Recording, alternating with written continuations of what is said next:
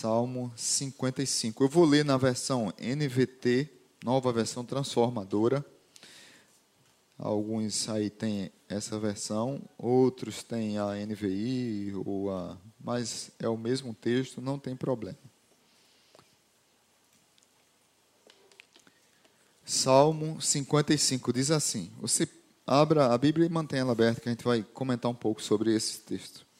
Ao regente do coral, Salmo de Davi para ser acompanhado com instrumento de cordas. Então, assim, já vê a orientação de como deveria ser acompanhada essa música. Era uma canção que era cantada, uma canção de lamento, mas era para ser acompanhada, no caso, já com instrumentos de cordas. Também é um salmo de masquil, como eu falei semana passada, também é um salmo didático.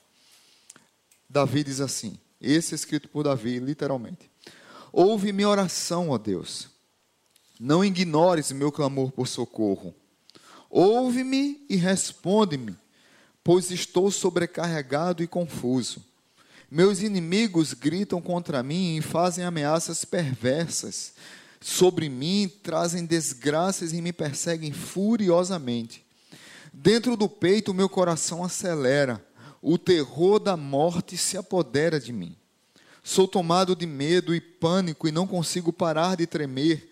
Quem dera eu tivesse asas como a pomba voaria para longe e encontraria descanso. Sim, fugiria para bem longe, para o sossego do deserto. E aí tem um intervalo na música, e depois ele continua: Sim, eu me apressaria em escapar para um lugar distante do vendaval e da tempestade.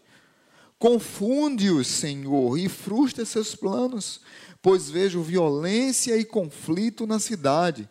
Dia e noite os muros são guardados e invasores de invasores, mas a perversidade e a maldade estão do lado de dentro. Jabez estava desesperado. Olha, dia e noite os muros são guardados de invasores, mas a perversidade está dentro de casa. Tudo está desmoronando, ameaça e engano correm soltos pelas ruas. Não é meu inimigo que me insulta. Se fosse, eu poderia suportar. E aqui Davi rasga o seu coração de dor, né? Não são meus adversários que se levantam, contra mim, deles eu poderia me esconder. Antes é você, meu igual, meu companheiro e amigo chegado. Como era agradável a comunhão que desfrutávamos quando acompanhávamos a multidão à casa de Deus. Que a morte apanhe meus inimigos de surpresa, que desçam vivos à sepultura, pois maldade mora dentro deles. Eu, porém, invocarei a Deus, e o Senhor me livrará pela manhã, ao meio-dia e à noite. Clama angustiado, e ele ouve a minha voz. Davi já está mudando aqui o salmo, já está começando a, a dizer que Deus o escuta. Ele começa dizendo que Deus não escuta e aqui ele vai mudando. Ele me resgata e me mantém a salvo na batalha, embora muitos ainda estejam contra mim.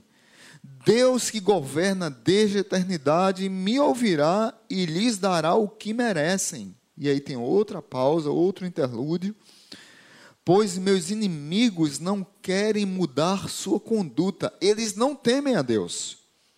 Quanto ao meu companheiro, ele traiu seus amigos e não cumpriu suas promessas. Sua fala é macia como manteiga, mas em seu coração há guerra. Suas palavras são suaves como azeite, mas na verdade são punhais. Entregue suas aflições ao Senhor e Ele cuidará de você. Jamais permitirá que o justo seja abalado, que o justo tropece e caia. Tu, porém, ó Deus, lançarás os perversos no abismo de destruição. Assassinos e mentirosos morrerão ainda jovem, mas eu sempre confiarei em ti. Amém? Santo Deus, abençoa a tua rica palavra. Obrigado por esse salmo e porque é um salmo de lamento, mas é um salmo que fala de uma pessoa que foi traída, traída por um amigo muito íntimo, por alguém muito próximo, por alguém de dentro da sua casa, por alguém que ia adorar o Senhor com ele, por, por um irmão e isso lhe machucou demais. Obrigado porque Davi registrou esse salmo para nos consolar no tempo de que passarmos por essas decepções, por para nos consolar no tempo que formos traídos. Qualquer um de nós podemos e talvez passaremos por isso. Jesus passou pela traição de Judas, teve que ser beijado para saber que era Jesus. Davi passou pela traição de um amigo muito próximo. Quem somos nós para não sermos traídos? Então, nos ajuda, Pai, nos dá força no momento da traição. E que essa palavra encontre abrigo nos corações aqui presentes e aqueles que nos acompanham, que vão ouvir depois essa mensagem no YouTube, Spotify e outras redes sociais. Repreende toda ação maligna nesse momento de impiedade, de maledicência, de desejo ruim. Repreende toda ação do inimigo, mas traz paz ao coração dos meus irmãos para que eles possam ouvir a tua palavra e seguir o caminho da justiça e o caminho da retidão, no nome de Jesus. Amém. Quando eu leio esse salmo, eu me lembro muito de uma música das antigas é, que dizia assim: Lança o teu cuidado sobre o Senhor, teu cuidado sobre o Senhor, que Ele te sustentará, te sustentará. Quem lembra? Aqui tem mais de 40, lembra, olha aí. Estreguei a idade da turma aí. Aí ele vai aumentar. Que, que ele muda, que ele nunca, que ele nunca permitirá que o justo seja abalado. Queridos, esse salmo, Davi escreveu, o contexto dele está lá no segundo livro do profeta Samuel, exercício para você hoje. Em casa, de tarde, meditar nesse salmo, meditar lá em segundo livro de Samuel, a partir do verso 15 até o 17, que está o contexto desse salmo. Davi, ele foi literalmente traído pelo seu filho Absalão e pelo seu amigo Aitofel. Nós não podemos oficialmente dizer, alguns, alguns estudiosos dizem assim, é, para mim, para mim, a mistura dos dois aqui, a situação de que, quem traiu Davi. Mas alguns estudiosos batem o pé e dizem, não, foi só Absalão, e outros dizem, não, foi Aitofel. É, mas for, foram os dois. Quando Davi fala do amigo que traiu, que ia adorar a casa do Senhor com ele, provavelmente ele estava falando de Aitofel. Mas quando ele fala, é, logo você, o meu inimigo, ele, a voz dele é como manteiga, mas o coração dele é cheio de trevas. Ele tem palavras sedutoras. Quem era assim era Absalão. Então, a, quando quando os estudiosos eles se deparam com esse salmo, fica nessa crise de quem Davi estava falando. Eu acredito particularmente que eram os dois.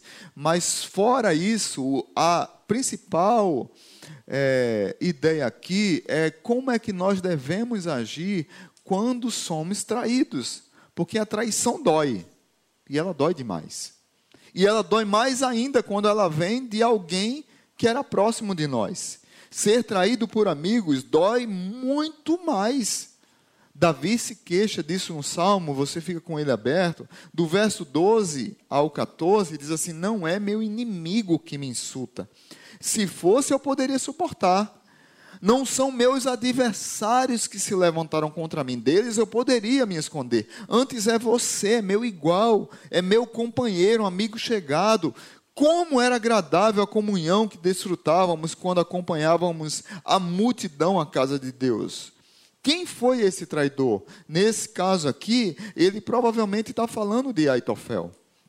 Aitofel era um seu conselheiro. Lá no capítulo 15 de 2 Samuel, diz que quando é interessante demais essa história, porque Absalão, ele começou a ficar na porta de Jerusalém e ele ficava, é, as tribos vinham para falar com Davi, ele como filho do rei, bonito, alto, grande, diz que diz a Bíblia que não teve ninguém tão bonito quanto Absalão, e ele chamava a atenção por sua beleza e ficava na porta da cidade. As pessoas chegavam para falar com Davi, para julgar alguma causa, e Absalão dizia: mas eu posso julgar a sua causa. É, ele elogiava a pessoa, ele, ele não levava o caso para os conselheiros de Davi, ele não levava o caso para Davi. A gente sabe que Davi teve erro porque ele desprezou Absalão por conta de todos aqueles problemas lá do passado, de Absalão ter matado Aminon, aquela situação toda. Mas Davi deixou praticamente Absalão quatro anos é, guardando amargura no seu coração, guardando ódio no seu coração contra o seu próprio pai, e ele ficava à porta da cidade, dizia para as pessoas palavras que as pessoas queriam ouvir, ele dizia palavras que ganhavam o coração das pessoas, mas no fundo, no fundo, ele estava querendo usurpar o trono do seu próprio pai. As palavras deles eram, dele eram sedutora, eram como manteiga no coração, mas ele tinha um punhal ele estava tramando alguma coisa, ele estava armando contra o seu próprio pai. Ele dizia: Quem me dera ser juiz em Israel, porque eu poderia julgar sua causa, a sua causa deveria ser resolvida, mas o rei não está nem aí para a sua causa. E isso eram todas as tribos que vinham de, do sul e norte, de Judá e de Benjamim, e do, do norte de Israel, de Efraim. Então as tribos vinham e Absalão não deixava as pessoas entrar e diziam isso: Olha, quem dera fosse eu juiz em Israel para julgar sua causa, eu resolveria seu problema. E aí ele começou a ganhar partidários. Ele começou a ganhar pessoas ao seu favor. E aí ele arma um esquema para tomar o trono de Davi.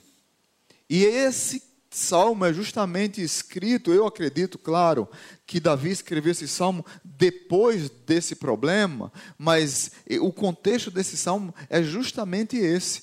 Davi é, descobre que há uma trama. É, Absalão prepara um exército para invadir Jerusalém, para tomar o trono de Davi. Davi tem que fugir às escondidas. Davi foge. Davi atravessa um lugar chamado um vale de Cedron. Quem foi que atravessou o vale de Cedron antes de, antes de ser crucificado? Quem? Jesus.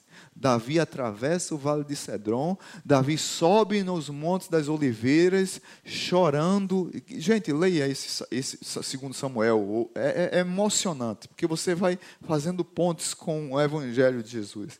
Davi sobe o monte das oliveiras, chorando, as pessoas chorando, meu rei, não, meu rei, não desista, não vai embora, meu rei. E o rei vai subir no monte das oliveiras chorando. Quem foi que chorou no monte das oliveiras antes da crucificação? Jesus. É um tipo de Cristo aqui. É um Quem foi traído lá? Jesus. Quem foi traído aqui? Davi. Então é interessante demais esse texto. Aitofel, ele resolve se juntar a Absalão. Diz lá em 2 Samuel, verso 12, capítulo 15: Enquanto Absalão oferecia sacrifícios, mandou chamar Aitofel, um dos conselheiros de Davi, que vivia na cidade de Gilo. Em pouco tempo, muitos outros se uniram a Absalão e, a, e conspiraram contra Davi. E a, e a conspiração contra Davi ganhou muita força. Quem já foi traído por pessoas que confiou, que deu o seu braço, que deu a sua casa, que abriu a sua casa, é, é, é, essas pessoas traídas, elas muitas vezes não sabem como agir. Elas ficam muito machucadas, muitos, muito feridas. Superar a destruição de uma traição machuca muito. Num caso de Davi, o levou à fuga. O verso, 50 e, verso 6 e 7 do capítulo 55 fala que Davi, Davi fala aqui quem me dera tivesse asas como pomba, pois eu voaria longe e encontraria descanso. É óbvio que Davi está querendo fugir ele está com medo da morte, como qualquer um de nós aqui tememos a morte. Um historiador antigo, ele dizia assim: muitos dizem que não tem medo da morte porque são cristãos, ou de duas uma, ou ele tem convicção que já morreu e está um morto-vivo, já está na glória, por isso que ele não tem medo da morte, ou ele tem um coração muito insensível Porque a morte é nossa inimiga e todos nós temos medo da morte. Quem não tem medo da morte ou é, ou é insensível ou, ou já morreu. Então vamos falar a real: somos seres humanos. Então a gente está batendo papo aqui de humano para humano. Então Davi estava mal, mas quem está ferido, quem quem está em fuga, ele tem várias ações que ele começa a passar na sua cabeça.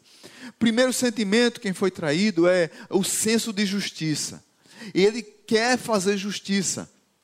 Tem que ser julgado essa causa. Eu tem, tem que ser feito a vingança. Geralmente a justiça, na perspectiva do traído, não é justiça, mas é vingança. Está errado também. Primeiro é fuga, segundo é justiça, outra, ceticismo.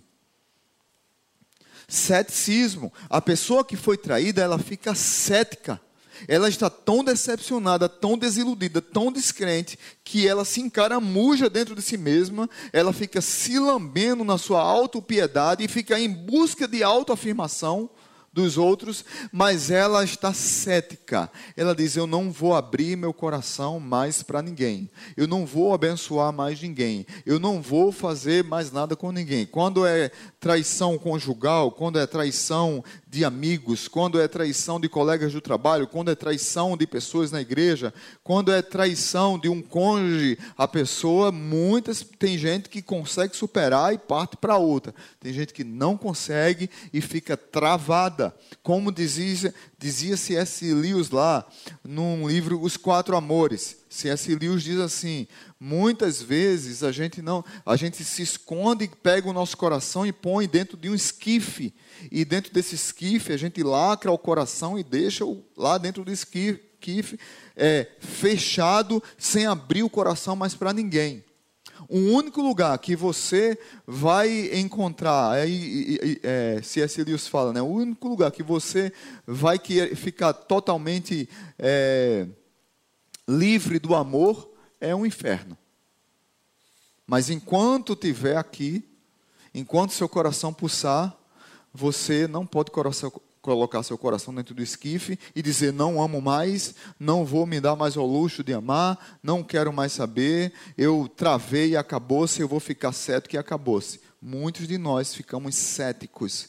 E quando ficamos céticos, nós ficamos azedos. Nós queremos desejo de vingança, nós pensamos em desistir, nós nos entregamos, é, nós queremos abandonar a situação, nós queremos fugir como asas, como pombas, como gazelas, como é, aviões. A gente quer fugir, a gente quer ir para o deserto nós queremos deixar amigos, famílias, estudo, trabalho, nós queremos fugir da responsabilidade, como Aitofel. Aitofel, assim como Judas, quando ele percebeu, Aitofel era conselheiro de Davi e se tornou agora conselheiro de Absalão quando ele dá um, Davi faz uma oração é, e diz assim: que Deus confunda os conselhos de Aitofel. E quando Aitofel dá um conselho determinado a Absalão, que Absalão diz assim: Olha, é, é, Aitofel diz assim: Olha, Absalão, nós temos que reunir todos os homens, ir para Jerusalém, pegar Davi e matar todos os seus homens. Aí Hussai diz: Não, não, esse conselho não é bom. Vocês sabem que Davi é um guerreiro. Davi é homem de guerra. Vocês sabem que os gaditas estão com Davi. Os gaditas tinham cara de. Quem lembra? Gadita era da tribo de Gad e eles tinham cara de torcedores do esporte, gente. Os gaditas tinham cara de leão. Os gaditas tinham cara de leão. Os gaditas eram tão brabos numa guerra que quando, quando o Rio Jordão estava em enchente, o que é que vem na enchente? O que é que vem na enchente? Vem geladeira, vem fogão, vem guarda-roupa, é, almofada, colchão, é, vaso sanitário, vem tudo. Camisa, aí pegou. Camisa do Flamengo. Né? Depois a gente tem uma reunião disciplinar ali, viu, irmão?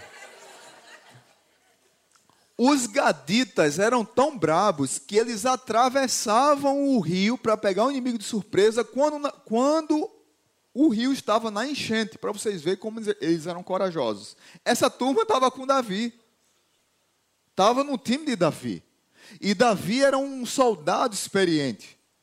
Aí o Sai diz: Olha, não vá, porque senão vocês vão se dar mal. O que foi que Aitofel fez?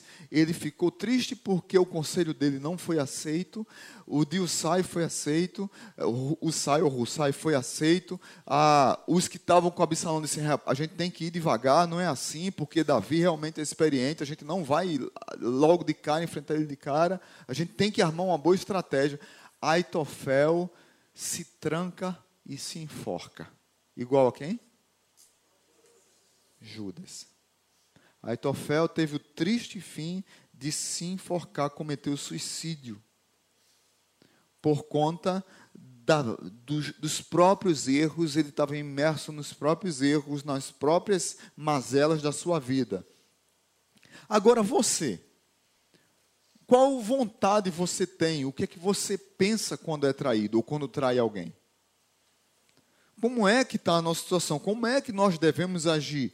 Como é que nós devemos é, é, é, fazer? Qual é o passo que nós devemos dar quando nós somos traídos?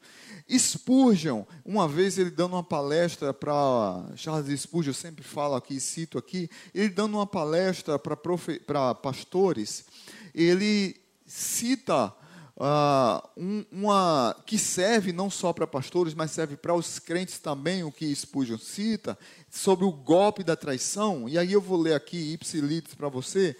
É, ele diz assim: a traição é como um golpe esmagador. Às vezes deixa um pastor, um crente, uma pessoa muito abatido. O irmão em que mais se confiava torna-se um traidor. Dez anos de trabalho não tiram tanto da vida como o que perdemos em poucas horas por causa de Aitofel, o traidor, ou de Demas, o apóstata, ou de Judas, ou de Judas, o que beijou. As contendas, também as divisões, as calúnias, as críticas tolas, muitas vezes prostram, nos deixam, deixam homens, mulheres de Deus no chão, humilhados e os fazem sentir como, como, como se uma espada estivesse atravessando os seus ossos. As palavras duras ferem profundamente. Um coice que mal move um cavalo mata um pastor, mata um líder, mata um cristão, mata uma cristã. Com os anos de experiência, a alma se enrijece para os golpes duros e rudes que são inevitáveis em nosso combate se decepcionar, ser traído, acontece, não tem para onde. É isso que isso está dizendo. Mas no início, essas coisas nos abalam profundamente e nos mandam para casa envoltos no horror das grandes trevas. As provações de um verdadeiro ministro, de um servo, não são poucas. E as que são causadas por crentes profetas, mas no fundo ingratos, são mais duras de aguentar do que os mais grosseiros ataques de inimigos e ímpios confessos. Tomara nenhum homem, ninguém, que anda em busca de tranquilidade mental e que é tudo espiritual na vida, entre no ministério pastoral. Spurgeon estava machucado demais quando ele disse isso. Tomara nenhum homem entre. Se o fizer, fugirá disso, disso desgostosamente. Isso que serve para qualquer um de nós, em qualquer área da nossa vida. Tem hora que você está frustrado demais, mas no fundo, no fundo, o conselho que Spurgeon estava tá querendo dizer aqui, o resumo lá no final, nos, nos livros dele diz isso, ele disse que no fundo, no fundo, o que ele queria era engrossar o caldo, engrossar o couro dos pastores e amolecer o coração. Nós temos que ter couro grosso para aguentar as cacetadas da vida, é isso que Spurgeon está dizendo, mas o nosso coração tem que ser mole para aprender a perdoar, para aprender a recomeçar a vida. Não que necessariamente você vai continuar com a pessoa, não que a amizade vai voltar do mesmo jeito, não é isso. É você lembrar sem sentir dor. É você andar e seguir a vida independente daquele que lhe feriu. Tem uma música de Alex Gonzaga que diz assim: e para ser feliz, você tem que aprender a perdoar sem ter medo de recomeçar e acreditar que, enfim, podemos unir nossos corações e vivermos juntos um grande amor. Ali está falando, é, era de casal, mas a ideia é de que para ser feliz tem que aprender a perdoar. É isso que Spurgeon está dizendo. É isso que Spurgeon está trazendo para nós. O couro está grosso. Porque a gente está levando lapada, a gente está levando chicotado o tempo todo, a gente está levando apunhalado o tempo todo. E no caso de Davi, do próprio filho melhor amigo, talvez, um dos seus principais conselheiros. Então, quero trazer algumas lições aqui para a gente fechar esse salmo. O que fazer quando somos traídos? Primeiro, cuidado com o que direciona a sua vida. Cuidado com o que direciona a sua vida. Muitas vezes, quando somos traídos, nós queremos direcionar, nós nos revoltamos demais nós só olhamos para a desgraça, como Davi nesse salmo aqui está dizendo, do verso 9 ao 11. Vejo violência e conflito na cidade, de noite os muros são guardados de invasores, mas a perversidade e a maldade estão do lado de dentro. Tudo está desmoronando. A ameaça e engano corre solto pelas ruas. O nosso coração fica em ebulição, irmãos há tumulto social, há crise existencial, há dores emocionais, há machucões que massacram profundamente, intimamente, o homem que a Bíblia chama de um homem segundo o coração de Deus. Ele estava profundamente decepcionado, abalado. Mas a minha palavra para você hoje, primeiro é cuidado com o que direciona a sua vida. O que direciona a sua vida não são as decepções da vida, não são as emoções que lhe afligem. Davi começa o salmo, se você percebeu, o salmo há uma, há uma, uma subida, porque ele está subida de sofrimento, de dor, de lamento, e depois da, ele começa a narrar os fatos, daqui a pouco ele começa a adorar a Deus, mas ele expõe, põe para fora o seu sofrimento, as suas decepções, além de estar sendo perseguido pelo seu próprio filho Absalão, verso 12 ao 14 e verso 20 ao 21, não é o meu inimigo que me insulta, lá no verso 20 diz: Quanto ao meu companheiro, ele traiu seus amigos, não cumpriu suas promessas. Verso 21 agora: Sua fala é macia como manteiga, mas, seu, mas em seu coração há guerra. Algumas versões dizem: No seu coração há trevas. Suas palavras são suaves como azeite, mas na verdade são punhais. Tenha cuidado com quem elogia muito sem falar a verdade. No ambiente que tem muita palavra amanteigada, num ambiente que tem muita palavra sedutora, geralmente tem muita mentira. Falei igual pernambucano agora, mentira, né? Cuidado com pessoas que têm muitas, só, só tem, nunca tem uma crítica a você, você nunca fez nada de errado não tem uma palavra que, de, de exortação. Literalmente, Absalão, ele tinha essa palavra sedutora. Você pode, você consegue. Você é o cara. Esse cara sou eu e é você também. Quem dera eu fosse juiz para resolver a sua causa. Então você precisa ter cuidado. Tem hora que tem dizer, ei meu irmão, tá pegando, tá feito, errou aqui. Boas são as feridas, as palavras que daqueles que muitas vezes nos ferem, como, nos ferem, como diz o provérbio. Mas para que a gente retome o caminho correto. Davi estava decepcionado. Aitofel era seu conselheiro íntimo. Da sua casa, adorava com ele e agora se torna um seu inimigo.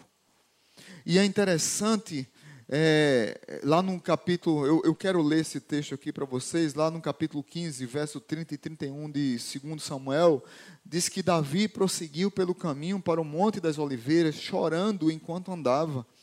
estava com a cabeça coberta, os pés descalços. Os que iam com ele também tinham a cabeça coberta e choravam enquanto subia o monte. Quando alguém informou a Davi que Aitofel, seu conselheiro, agora apoiava Absalão, Davi orou: Ó oh, Senhor, faça que Aitofel dê conselhos errados a Absalão. Ou peço-te que transformes em loucura o conselho de Aitofel. Davi estava tão decepcionado que ele orava, mas ele achava que Deus não ouvia mais. Verso 1 e 2 Senhor, não, não ignores o meu clamor, não ignores o meu pedido de socorro. Por isso que eu disse, o que fazer quando somos traídos? Cuidado com o que direciona a sua vida. Muitas vezes a gente fica com o coração amargo e o que direciona a nossa vida são as decepções e as crises emocionais e existenciais. Davi, ele demonstra aqui que está confuso, que está sobrecarregado. Ele diz: Responde-me, Deus. Parece que o Senhor não me ouve. Eu não, eu, não, eu não consigo olhar para esse salmo e não lembrar de Jeremias brigando com Deus lá no capítulo 20. Jeremias chega para Deus assim: Deus, o Senhor me enganou e eu fui enganado. O Senhor me seduziu e eu fui seduzido. Maldito foi o dia que eu nasci. Maldito o ventre que me trouxe. Que o, meu, que o ventre da minha mãe deveria ter sido o meu sepulcro. Maldito o homem que me tirou da barriga da minha mãe e disse: Nasceu, é um menino. Que esse dia seja amaldiçoado.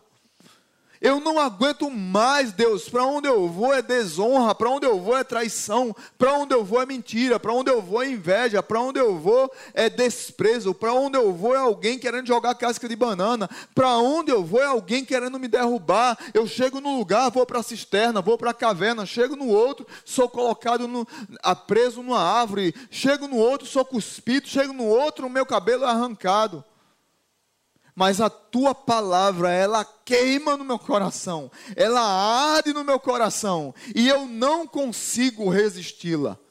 Toda vez que eu penso em desistir, a tua palavra arde no meu coração. É isso que Jeremias disse.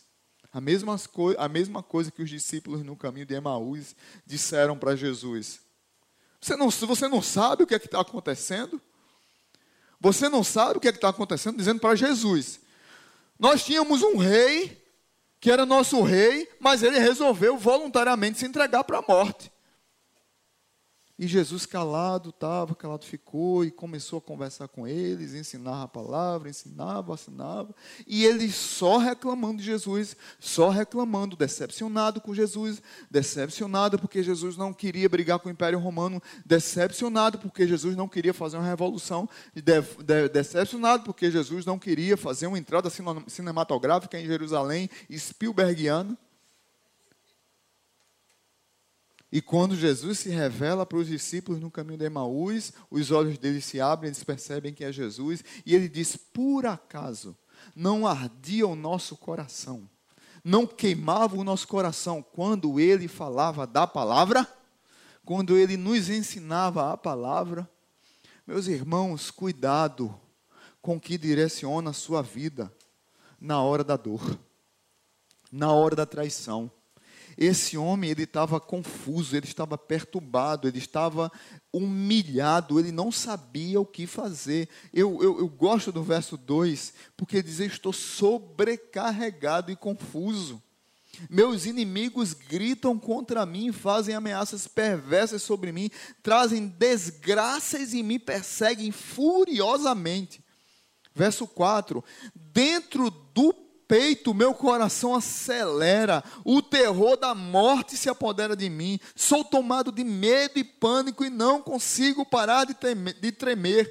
Meus inimigos gritam contra mim e fazem ameaças perversas sobre mim trazem desgraças sobre mim e me perseguem furiosamente. Dentro do meu peito, meu coração acelera, o terror da morte se apodera de mim, eu sou tomado de medo e pânico e não consigo parar de temer. Ou seja, meus irmãos, a vida da vida não estava bom.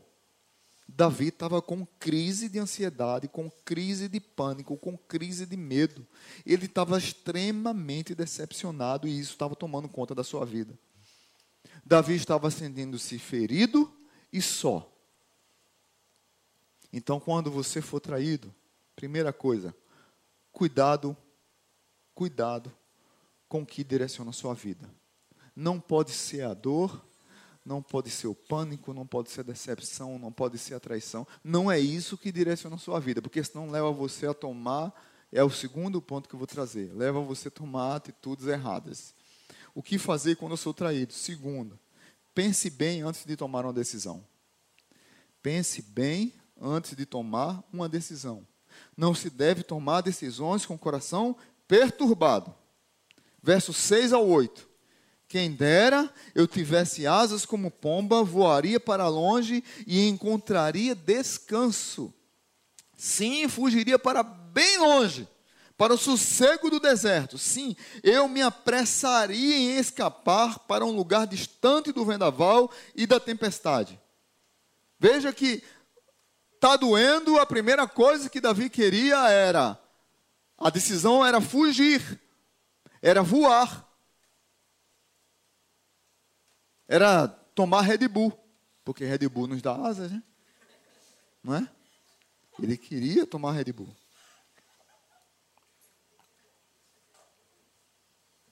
Não é o comercial de Red Bull dá asas? Davi quis se ver livre das dores, das decepções. Com um estalo, com Thanos, né? Resolve assim, né? Ou com o Homem de Ferro, né?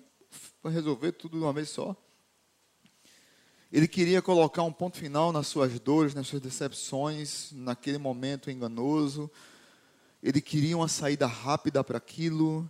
Ele queria descansar, ele queria fugir literalmente, ele queria sair daquela frustração, mas ele precisava naquele momento dar uma parada, porque muitas vezes a gente foge, mas o problema corre atrás da gente. Por isso, pense muito bem antes de tomar uma decisão quando for traído. Pense muito bem antes de qualquer decisão. Davi precisava enfrentar aquela situação de frente, porque se você ler um pouquinho o contexto antes, você vai perceber que tudo começou desde que Davi cometeu um adultério com Batseba. E aí teve toda aquela situação, aí teve que mandar matar Urias. Aí depois Aminon abusou da sua própria irmã Tamar e Absalão matou seu irmão Aminon porque Davi não fez nada com ele e começou uma bagunça dentro de uma casa, dentro de uma família e Davi literalmente a maioria das situações ele não encarou de frente e ele queria fugir.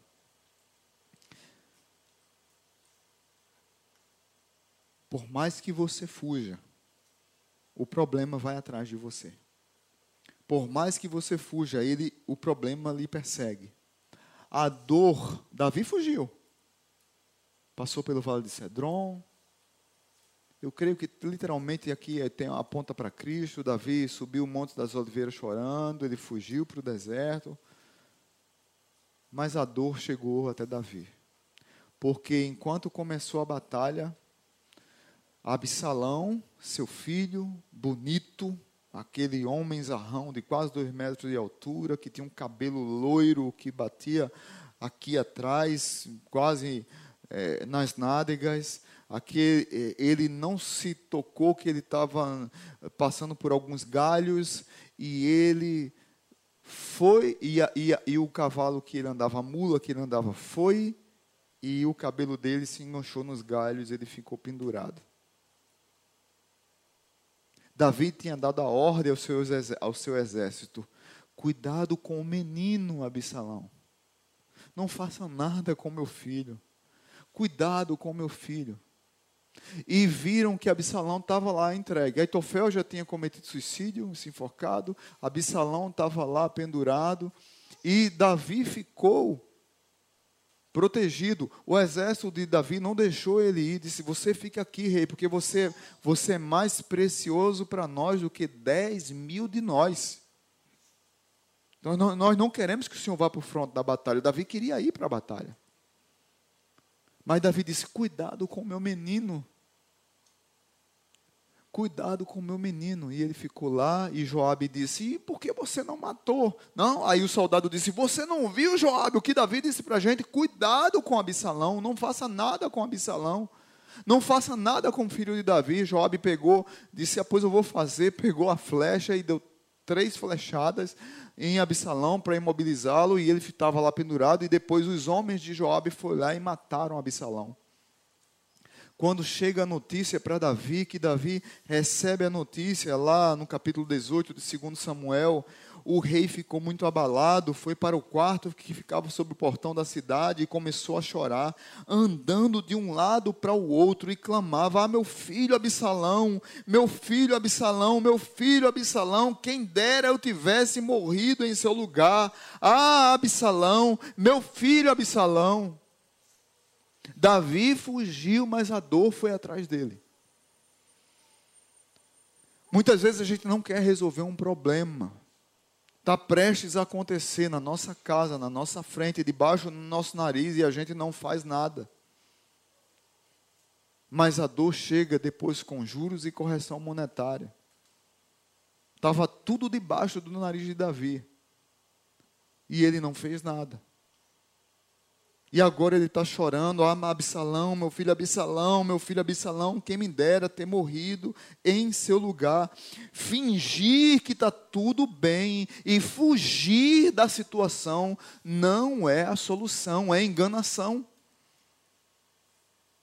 Fingir que está, tudo, que está tudo bem e fugir disso não é solução para resolver nossos problemas. Muitas vezes nós queremos resolver rápido demais e assim, puf, como a mágica não é, não é assim que resolve.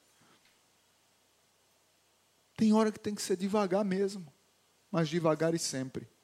E por último, o que fazer como somos traídos? Entregue suas causas a Deus. Entregue suas causas a Deus.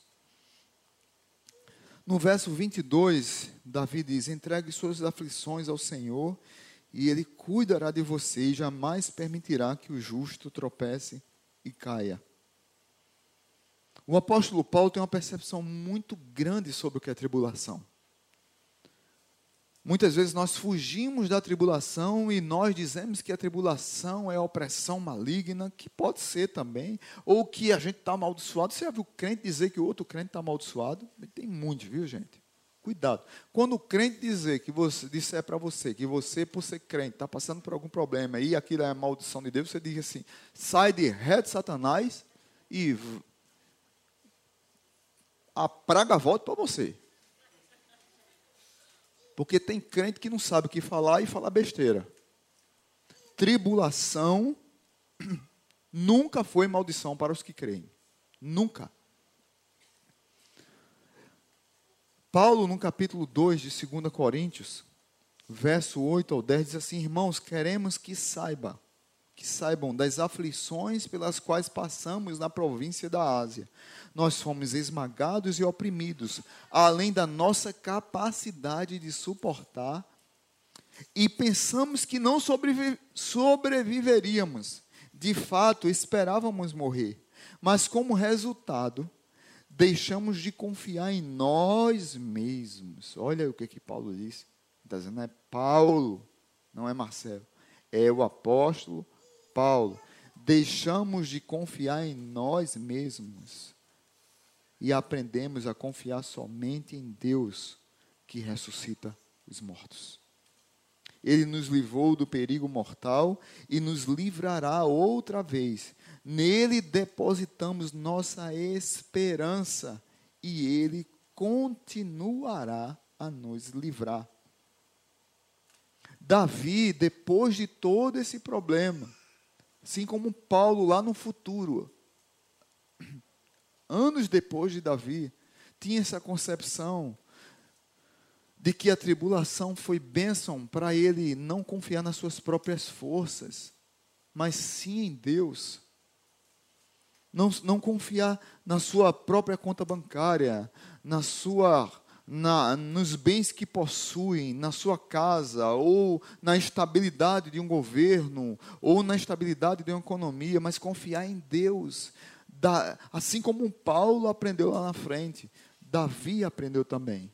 Se você olhar todo o processo do salmo, você vai perceber que ele começou a buscar a Deus com mais constância. verso 15 ao 17: Que a morte o apanhe meus inimigos de surpresa, que desçam vivos à sepultura, pois a maldade mora dentro deles. Aí ele vai falar dele, e eu, porém, invocarei a Deus, e o Senhor me livrará. Pela manhã, ao meio-dia e à noite, clama angustiado, e ele ouve a minha voz. O hebreu, o judeu, eles oravam, é, os rabinos gostam de orientar que, que em toda a história judaica, em toda a história do povo de Israel, eles tinham o hábito de orar três vezes ao dia. Eu lembro de uma vez, num quartel, eu estava aprendendo, estudando a Bíblia, né, começando a estudar a Bíblia, e um amigo meu disse assim: Rapaz, Daniel foi perseguido porque não se vendeu ao rei. E ele falando com efusividade, né, aqueles irmãos da Bleia que evangelizam em todo canto, e lá no quartel, ele era uma bênção, Alcides. E ele disse assim: e Samuel é, e Daniel orava três vezes por dia. Eu disse: é um fraco. É um fraco. Três vezes por dia? Um fraco. Se isso lá é crente, eu todo religioso, ó. Batista Sauro. Ora três vezes por dia não é nada.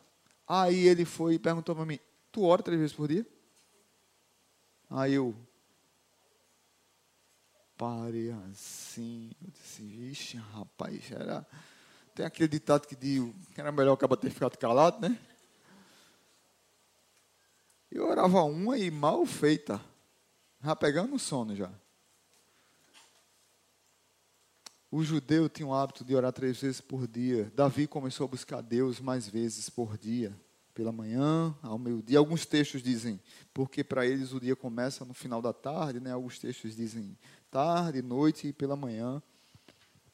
Davi também buscou a paz de Deus e, e não nas circunstâncias. Verso 18. Ele me resgata e me mantém a salvo na batalha, não é da batalha. Veja bem, verso 18 é muito importante. Ele me resgata e me mantém a salvo na batalha, embora muitos ainda estejam contra mim. E Davi também passou a buscar transformação dos seus problemas, que é os, o, verso que nós lemos: entregue suas aflições ao Senhor e Ele cuidará de você.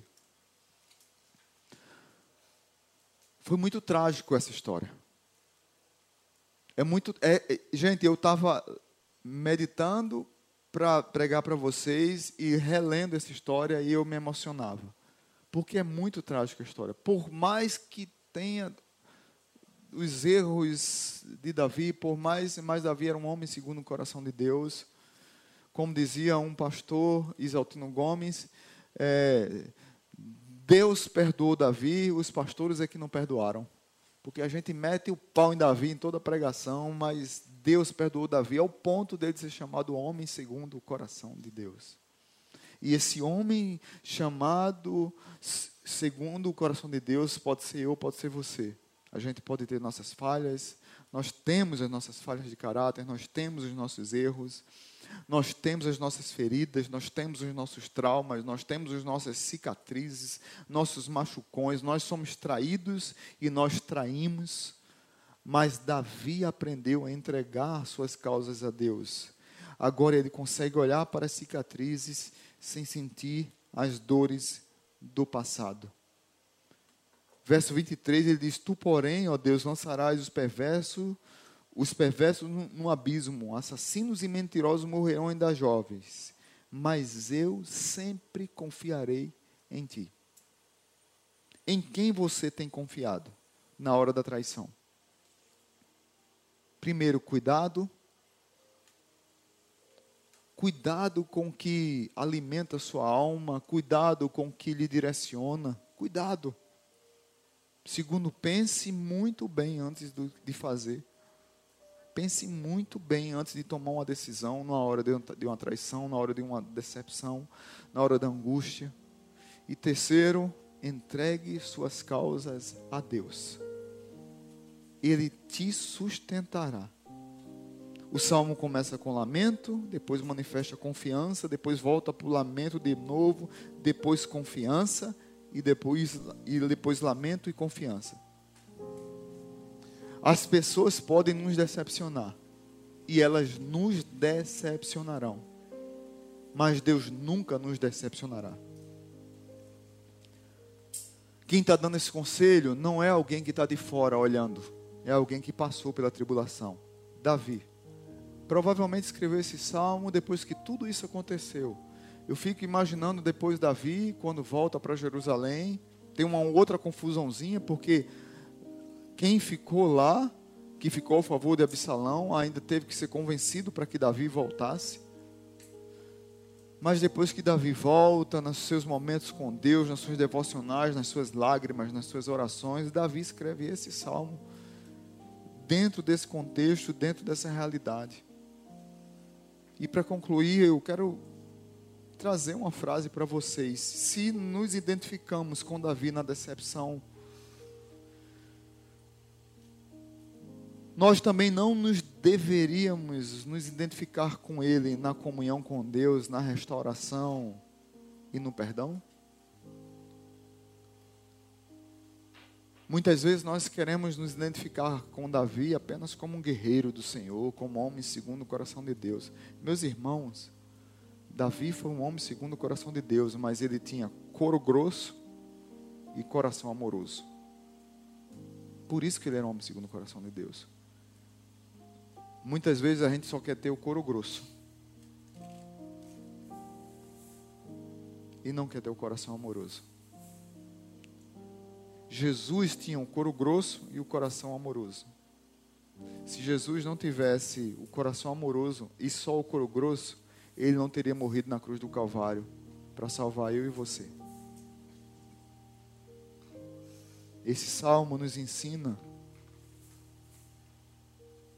a aprender a lidar com as perdas, a aprender a lidar com as traições, mas nos ensina a deixar o coração quebrantado e depender unicamente do Senhor. É Ele que restaura nossas vidas, é Ele que nos dá a vitória dentro da batalha e não fora dela. Estamos em guerra o tempo todo. O tempo todo. Você está em batalha espiritual o tempo todo você está em luta contra principados e potestades o tempo todo. Você está em luta com pessoas que são literalmente influenciadas por Satanás para tentar lhe derrubar o tempo todo. Então você precisa ter o couro grosso, mas o coração quebrantado e contrito na presença do Senhor. Curva sua cabeça e vamos orar. Pai, eu quero orar pelos irmãos que estão aqui agradecer por esse salmo, mas especialmente pedir, ó Pai, por aqueles que talvez estejam passando por essa luta, talvez essa palavra foi só para uma pessoa aqui, uma, talvez só um irmão aqui esteja passando nesse momento por alguma crise nessa área. E talvez esteja perdido sem saber o que fazer. Talvez esteja choroso, talvez esteja lamentando, talvez esteja como Davi querendo fugir querendo ir para o deserto como uma pomba querer voar. Talvez esteja um coração vingativo, querendo ver a destruição dos outros. Talvez querendo ver o fim de um casamento. Quantos casamentos têm sido destruídos por conta de traições, Pai? por conta de vícios pornográficos que tem afetado a tanta gente, que está muito mais comum. Quantos divórcios aumentaram? Nesse ano da pandemia, em Recife e região metropolitana, aumentou aumentou 72% o número de divórcios.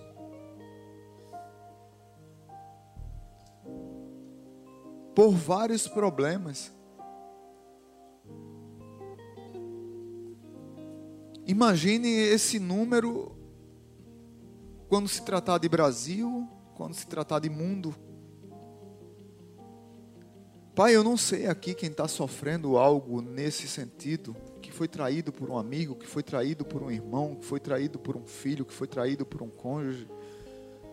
Mas a minha oração, ó Pai, que esses amados não tomem decisões precipitadas, que eles pensem muito, muito, muito, muito antes de tomar uma decisão e que eles entreguem, primeiramente, antes de tomar uma decisão, entregue essa causa ao Senhor. Na verdade, esse salmo, esse salmo a gente pode, na prática, para aplicá-lo nas nossas vidas, a gente precisa invertê-lo.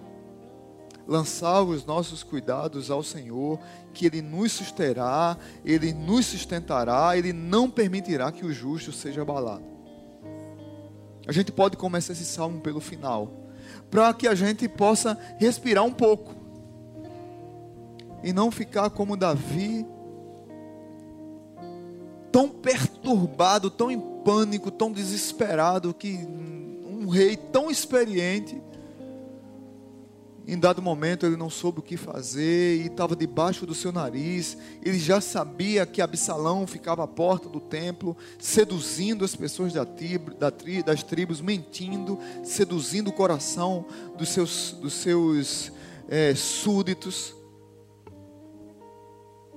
E ele não tomou nenhuma atitude, mas quando o, o negócio, a chapa esquentou, ele tentou fugir da dor, mas a dor o perseguiu e ele chorou a morte do seu filho Absalão, Absalão, ah, Absalão, meu filho Absalão, meu filho Absalão. Quem dera eu tivesse morrido e não você, meu filho Absalão. Ah, Absalão. Nos protege dessa oração tão dolorida que Davi fez. Nós aqui que somos pais temos chorado por nossos filhos diante do mundo tão corrompido, tão perturbador, tão sedutor, com linguagens tão sedutoras para afastar nossos filhos do Senhor. Acalma o nosso coração, enxuga as nossas lágrimas, consola-nos nos teus braços, para que nós nunca venhamos fazer essa oração que Davi fez. Ah, Absalão, meu filho Absalão. Nos protege dessa oração, Pai nos ajuda a encarar o problema de frente. E assim como Davi, assim como Paulo, assim como Jesus, nos dá um couro grosso para aguentar as cacetadas da vida, mas nos dá um coração mole para aprender a perdoar e para recomeçar. Se Jesus não tivesse ido para a cruz do Calvário, eu não estaria aqui fazendo essa oração os meus irmãos não aqui estariam chorando nesse momento, se entregando e entregando suas causas a Deus. Que o amor de Deus o Pai, que a graça maravilhosa de Jesus e que a comunhão do Espírito Santo nos dê uma semana cheia de paz, cheia de vigor, cheia de consolo, cheia de força, cheia de restauração, cheia de misericórdia, cheia de lamento entre desertos e palácios, entendendo que a vida é real, é ao vivo e é assim. Mas com o coração cheio de Deus, a gente consegue ultrapassar. No nome de Jesus. Amém. Para quem você pode dizer que está do seu lado aí, você diga assim: lança o teu cuidado sobre o Senhor. Lança o teu cuidado. Vamos ficar de pé, vamos adorar a Deus.